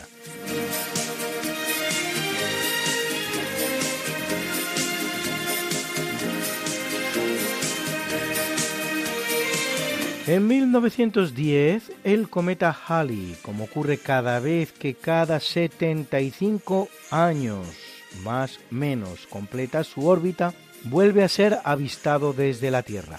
El Halley es un cometa de los llamados de período corto, todos aquellos que tardan en completar una vuelta menos de 200 años, único visible desde la Tierra, y recibe su nombre del astrónomo inglés del siglo XVIII, Edmund Halley, que es quien calculó su órbita. La última vez que Halley se presentó al público fue en 1986 y está prevista su próxima visita para el año 2061. Mucho se ha especulado con que hubiera sido la famosa estrella que guió a los magos de Oriente en su visita a Belén para rendir homenaje al rey que había nacido en esa ciudad pero el año en el que se apareció el Halley por esas fechas, el 11 antes de Cristo, encaja mal con los demás datos que nos sirven para calcular el nacimiento de Jesús. Se da el caso curioso de ese personaje histórico que nació con un Halley y murió con el siguiente, el escritor norteamericano autor de Las aventuras de Tom Sawyer, Mark Twain, 75 años, por lo tanto, algo que, según se dice, había previsto él mismo.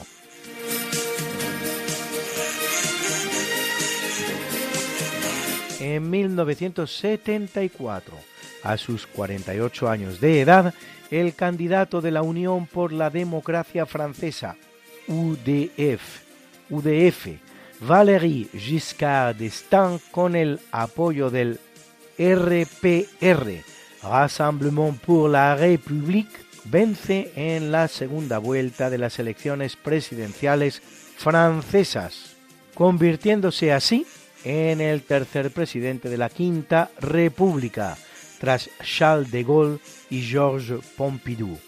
Ejercerá el preceptivo mandato de siete años que no podrá renovar al perder la reelección en 1981 contra el que había sido su rival en la convocatoria de 1974, François Mitterrand, del Partido Socialista francés.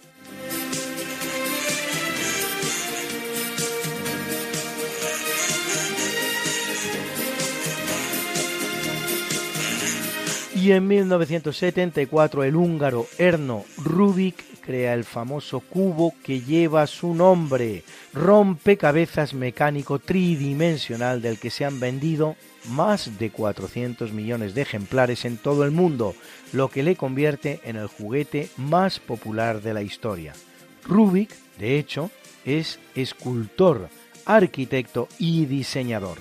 En 2009 lanzará un nuevo rompecabezas llamado Rubik 360, a base de esferas. Bruna, Bruna, nació María y está en la cuna, nació de día, tendrá fortuna. Bordará la madre su vestido largo y entrará a la fiesta con un traje blanco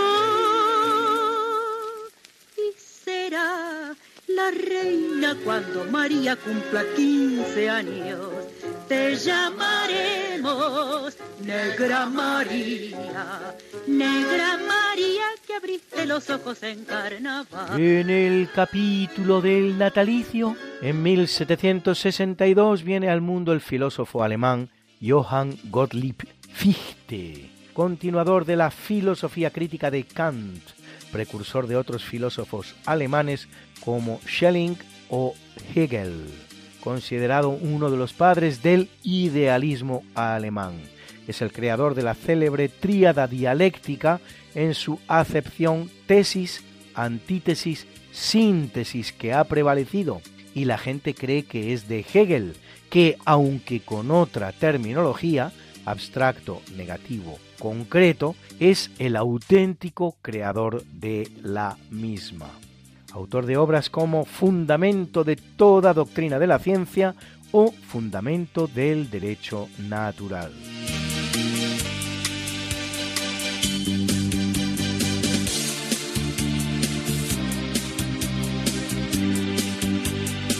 Ve la luz en el año 1795 Johns Hopkins, empresario y filántropo estadounidense, fundador de instituciones como el Hospital Johns Hopkins, de la Universidad Johns Hopkins, de la Escuela de Medicina Johns Hopkins y de otras muchas instituciones.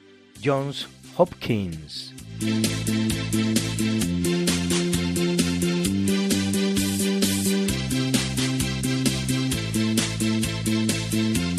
En el año 1887 ve la luz el gran Gregorio Marañón, médico endocrino científico, historiador, escritor y pensador español perteneciente a la generación de 1914, académico de cinco, de de las ocho Reales Academias de España, autor de obras irrepetibles como Amiel, un estudio sobre la timidez, Don Juan, ensayo sobre el origen de su leyenda, o ensayo biológico sobre Enrique IV de Castilla y su tiempo.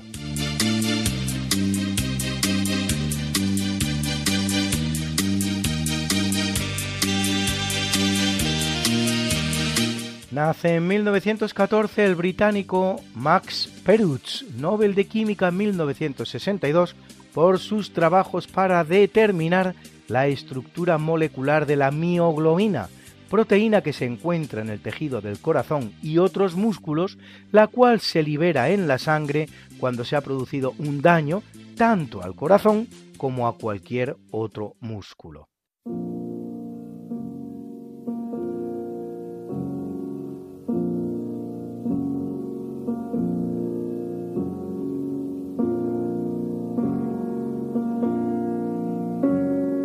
En el capítulo del obituario fallece en el año 1825 el francés Claude-Henri de Rouvroy, conde de Saint-Simon, uno de los conocidos como filósofos presocialistas o socialistas utópicos, anteriores a Carlos Marx, que, a caballo entre la Revolución Industrial y la Revolución Francesa, propone una ideología política y económica que se conoce como Saint-Simonismo, autor de obras como Lettres d'un habitant de Genève a ses contemporains, Cartas de un habitante de Ginebra a sus contemporáneos, conocidas en español como Cartas Ginebrinas, y del Catecismo de los Industriales, así como fundador junto con Auguste Comte y Augustin Thierry de la revista L'Industrie, la industria.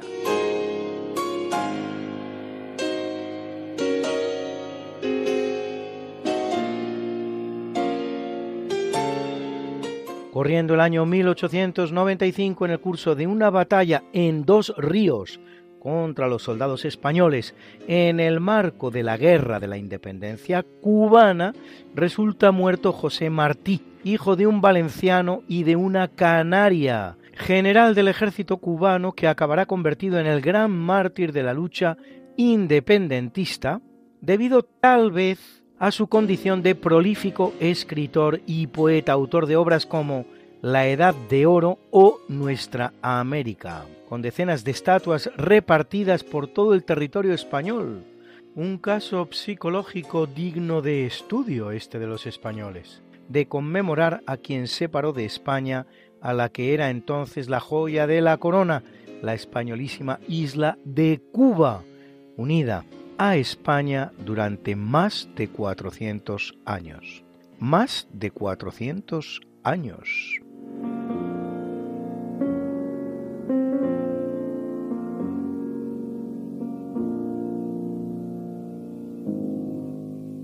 Fallece en el año 1912 Marcelino Menéndez Pelayo, escritor y ensayista español, propuesto al Nobel de Literatura 1905, políglota que dominaba ocho lenguas cuya obra se centra en la historia de las ideas, la interpretación crítica y la historiografía de la estética, la literatura española e hispanoamericana, y también a la filología hispánica en general.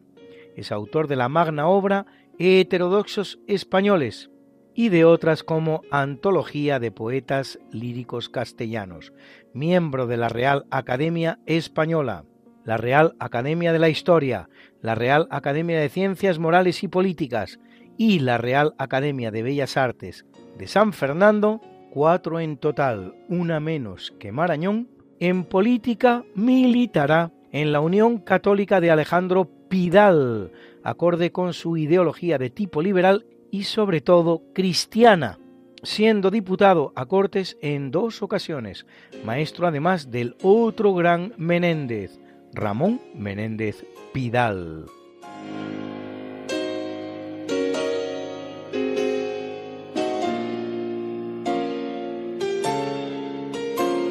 Muere en el año 1955 Concepción Rodríguez Espina, más conocida como Concha Espina, escritora española, autora de La Esfinge Maragata o de Altar Mayor, tres veces consecutivas, entre 1926 y 1928, candidata al Nobel de Literatura, prima de la también escritora María Blanchard, suegra del músico Regino Sainz de la Maza, y madre del también escritor Víctor de la Serna, por lo que nada tiene de particular que las calles que la ciudad de Madrid dedica a madre e hijo se entrecrucen. En el madrileño barrio de Chamartín.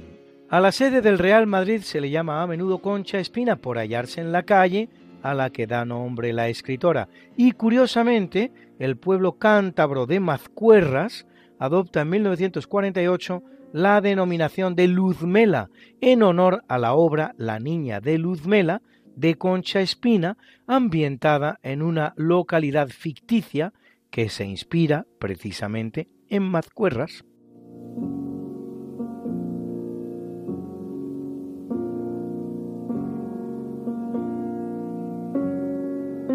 Muere en el año 1994 el gran ciclista español Luis Ocaña, ganador del Tour de Francia 1973 que pudo ganar también el de 1971, cuando llevando una ventaja de nada menos que 7 minutos al belga Eddie Merckx, se cayó en el Col de Monté, en uno de los tours más épicos que se recuerdan, y que al final ganó el gran Merckx, el mejor ciclista de la historia, quien, en un gesto que habla de su admirable condición humana, tan gigantesca como su condición de deportista, se presentó en el hospital en el que convalecía Ocaña para entregarle el maillot de ganador, diciéndole, este maillot es tuyo. Qué linda está la mañana en que vengo a saludarte. Venimos todos con gusto y placer a felicitarte. El día en que tú naciste, nacieron todas las flores. En la pila del bautismo cantaron los ruiseñores. Ya viene amaneciendo, ya la luz del día nos dio. Levántate de mañana, mira que ya amaneció. Y felicitamos hoy a James Gosling, uno de los grandes informáticos, creador del programa Java, que cumple 78, y a Maitena Inés Burundarena, más conocida como Maitena, dibujante y humorista gráfica argentina, autora de tiras cómicas como Superadas y Mujeres Alteradas, que cumple 61, y a la preciosa actriz británica Polly Walker, protagonista de filmes como Juegos de Patriotas o Emma, y de series como Roma, que cumple 57, nacida por cierto el mismo día que la española Ana Fernández, a quien han visto ustedes en series de televisión como Los Protegidos y Las Chicas del Cable, que cumple pues también 57, y a la cantante y excelente soprano francesa Christelle Madeleine Joliton, más conocida como Emma Chaplin, que cumple 49 años y por si fuera poco guapa, canta además con este buen gusto y esta voz portentosa.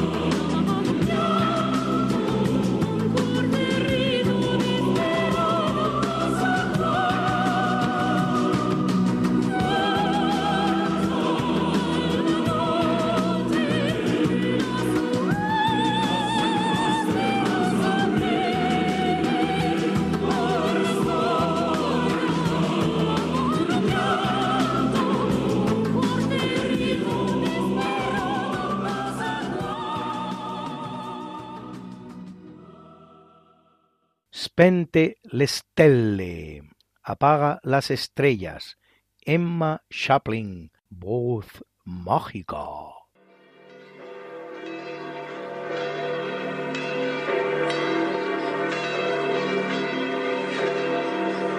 Y celebra la Iglesia Católica a Urbano I, Papa, y mártir, Papa y mártir, Papa y mártir.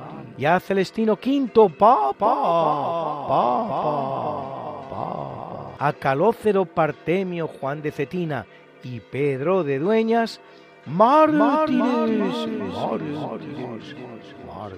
A Teodoro y Dunstato, obispos, obispos, obispos. A Pudente Pudenciana y Ciríaca, vírgenes, vírgenes, vírgenes.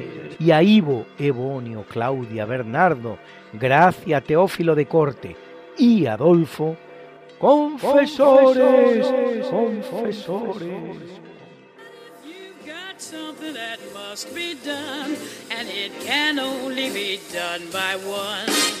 There is nothing more to say,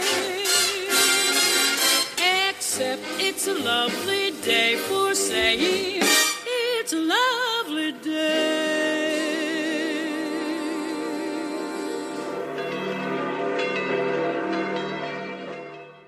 Y el profesor José, Ma- y el profesor José Manuel Amaya presenta la sección de curiosidades científicas. Buenas noches, señoras y señores oyentes. Soy José Manuel Amaya y como siempre me dirijo a ustedes desde esta emisora y en este programa, lo cual para mí es un honor. Eh, mi intervención eh, se denomina curiosidades científicas. Sí, efectivamente, yo siempre busco una forma de contarles a ustedes a cualquier acontecimiento mm, científico en general que tenga algún punto curioso ¿eh? dentro de la historia de la ciencia o de la historia de la filosofía, en fin, en la historia en general.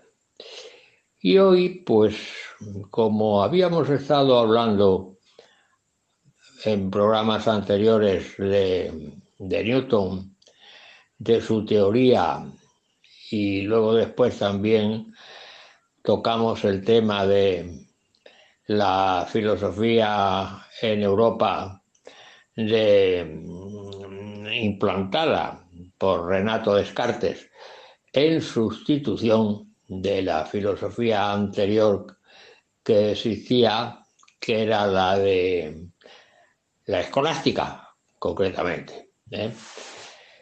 Y la escolástica se sustituyó en Europa por el racionalismo continental que fundó Renato Descartes, que era un hombre de un saber extraordinario y que al plantear el problema filosófico dijo que lo que había que hacer era empezar de nuevo en la filosofía, es decir, quitar todo lo anterior y empezar de una nueva filosofía que fue la que se llamó el racionalismo continental en contraposición de lo que ya se había fundado en Inglaterra con la denominación de el empirismo inglés.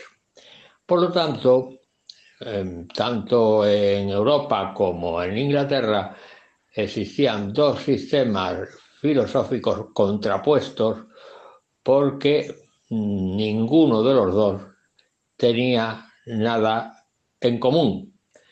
Y aunque pareciera, sí que podía haber cosas en comunes, cosas comunes, que fue lo que luego después, mucho más adelante, con el advenimiento del gran filósofo Kant, se resolvió este problema porque Kant tomó lo que había de un sistema y del otro sistema, del racionalismo continental y del empirismo inglés, lo común de los dos sistemas, y entonces fue cuando dijo que él había abandonado el racionalismo dogmático después de la lectura de el filósofo inglés David Hume, el del famoso problema de la inducción, llamado también en filosofía el escándalo de la filosofía. Bien,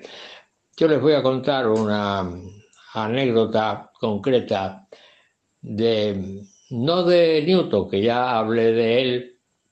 Newton terminó sus investigaciones, ya conté las dificultades que había encontrado cuando en el año de la Gran Peste eh, la Universidad de Cambridge eh, cerró sus puertas y tuvieron que mm, los universitarios marcharse a su casa para continuar domiciliariamente sus investigaciones eh, en curso. Y que ahí justamente Newton tuvo un problema en su investigación que era un problema elemental. Es decir, tuvo que abandonar sus investigaciones muchísimo tiempo por no saber resolver un problema elemental que hoy cualquier alumno de primer curso de una universidad de ciencias y no digamos en una escuela de ingeniería eh, lo resuelve inmediatamente con el concepto de centro de masas. ¿Eh? Newton eh, tropezó justamente en el concepto de centro de masa. Él tenía el sistema solar lo tenía reducido a esferas.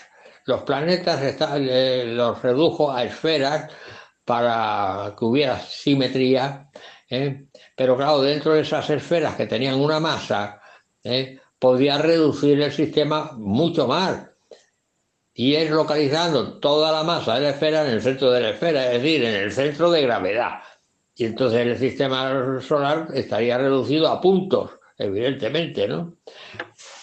Pero no lo, no lo captó inmediatamente, tuvo que tardar mucho tiempo para darse cuenta de, este, de esta situación. Entonces, una vez que se dio cuenta, ya resolvió el problema. Y entonces resolvió el problema de cada planeta. ¿eh? Eh, independientemente de la existencia del resto de los planetas.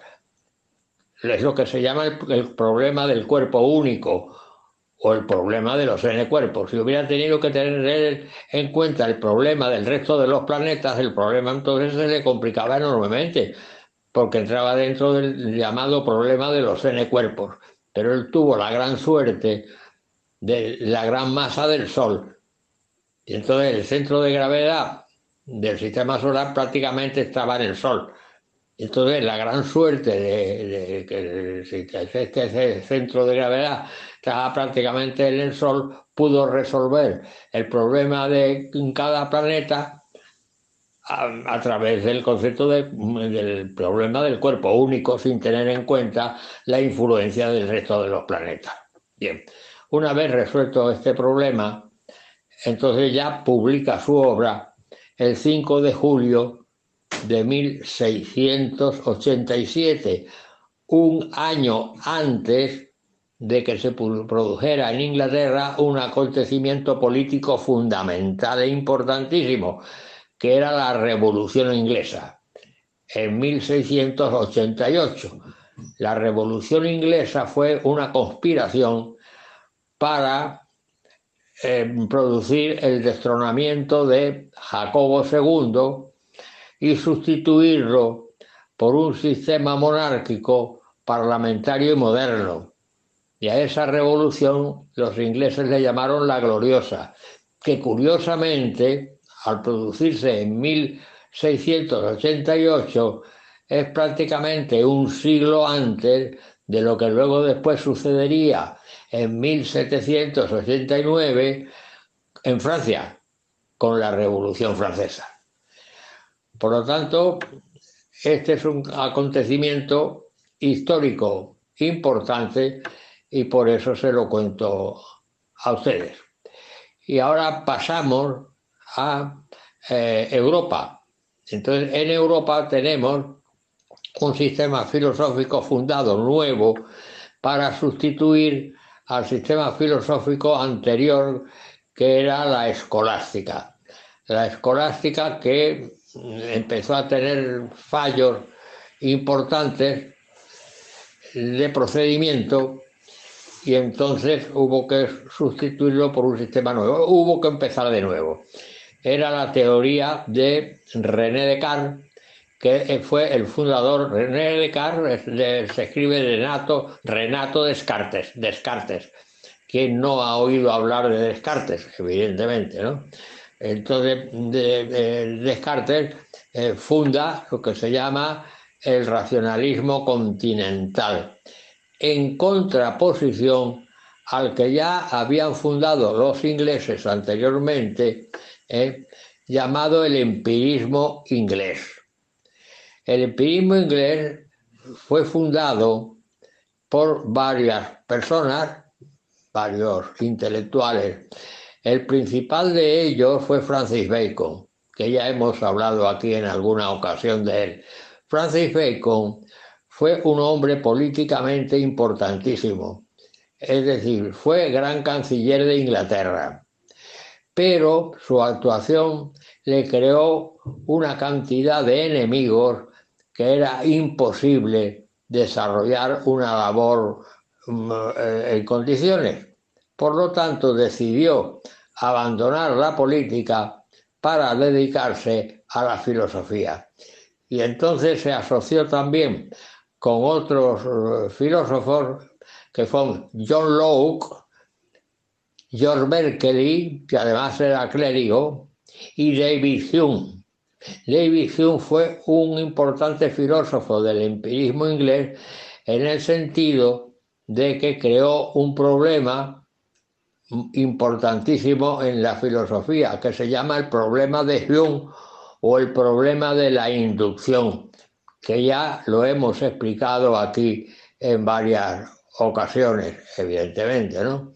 Al, problema de la inducción o problema de Hume se le ha venido a llamar también eh, una forma, digamos, un poco fuerte, el escándalo de la filosofía. Pero en fin, para nosotros va a ser simplemente el problema de Hume.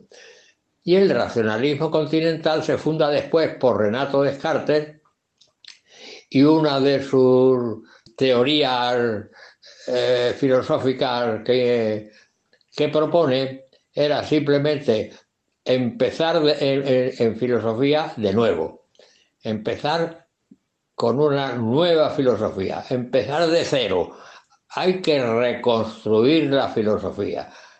Ese es el lema que toma como punto de partida el racionalismo continental fundado por Renato Descartes. Pero yo el hecho de que cuento, les voy a contar un caso concreto de, de Descartes bastante curioso.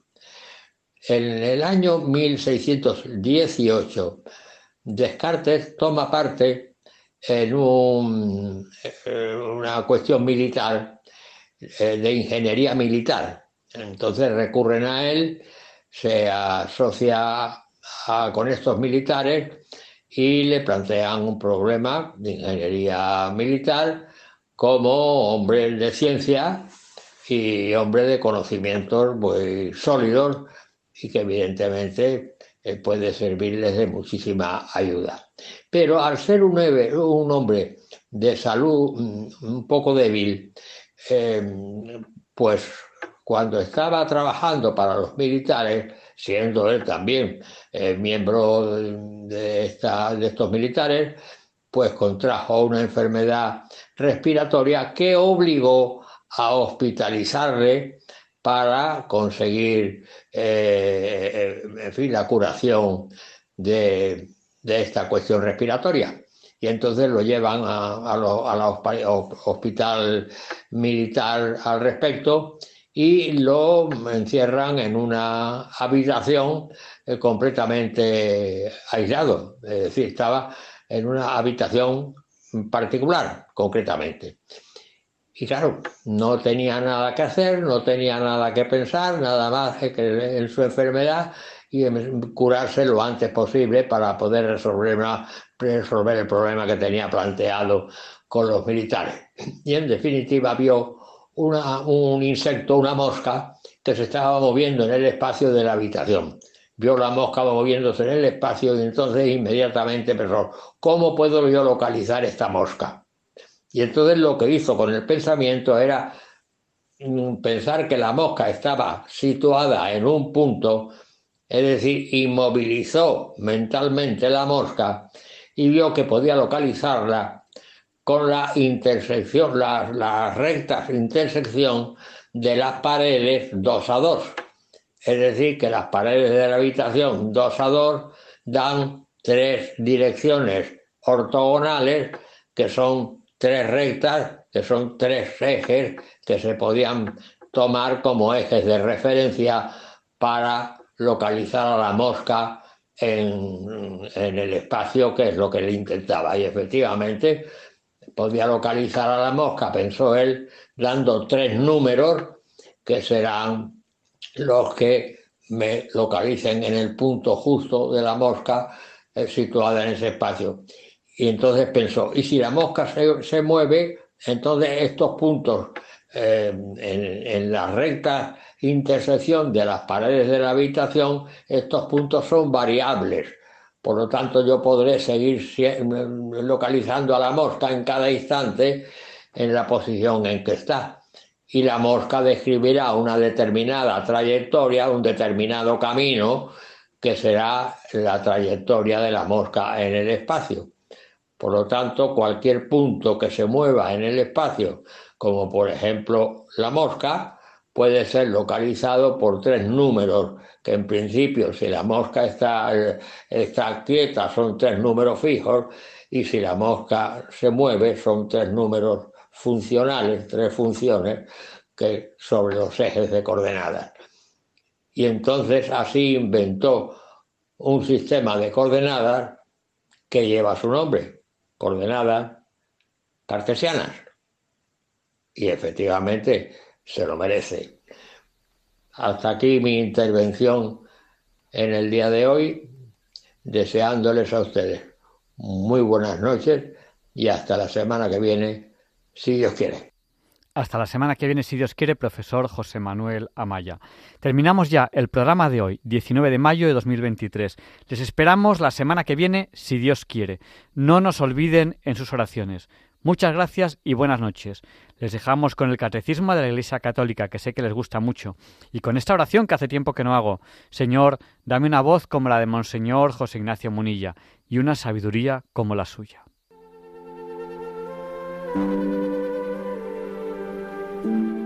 y le pediremos a San Juan Pablo II que interceda por nosotros para que se nos libre del mal. Y a San Isidro para esa lluvia que tanto esperamos.